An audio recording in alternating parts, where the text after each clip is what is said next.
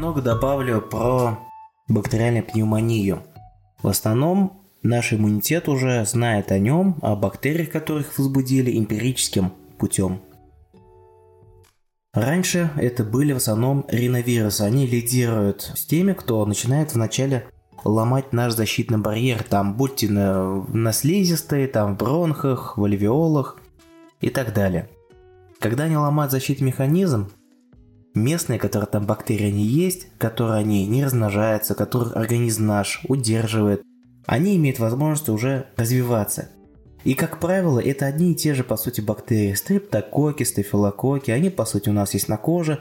И это нормально, просто у нас защитный барьер, он достаточно мощный, а кожа, она вообще многослойная, мы не болеем. Наверняка замечали то, что когда у нас появляется рана, если ее вовремя не обработать, не дезинфицировать, то у нас там появляется гной, начинается продолжение воспаления. То есть я думаю, это большинство всем знакомо.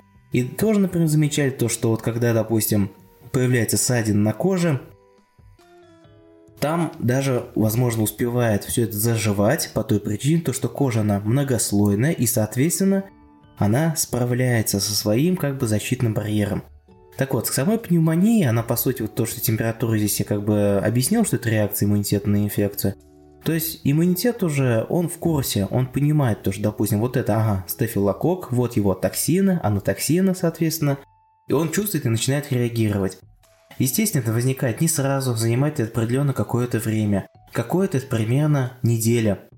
А хотя, если говорить о скорости повреждения защитных механизмов, то это можно говорить и даже за сутки двое. Потому что, допустим, переохлаждение на морозе тоже является способом повреждения защитных у нас барьеров. За счет чего, давно уже известно для нашего организма бактерии, они начинают плодиться. Потому что мы эти бактерии же, они одни и те же. Уже с детства, допустим, кто-то заболел бронхитом, фарингитом и так далее.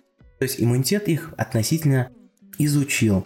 Они ДНКовые чаще всего, из-за этого ДНК она гораздо медленнее меняется, обновляется и, соответственно, уже бактерия меняется столетиями, тысячелетиями, как и мы люди эволюционируем, то есть очень достаточно долго, не быстро по сравнению с вирусом.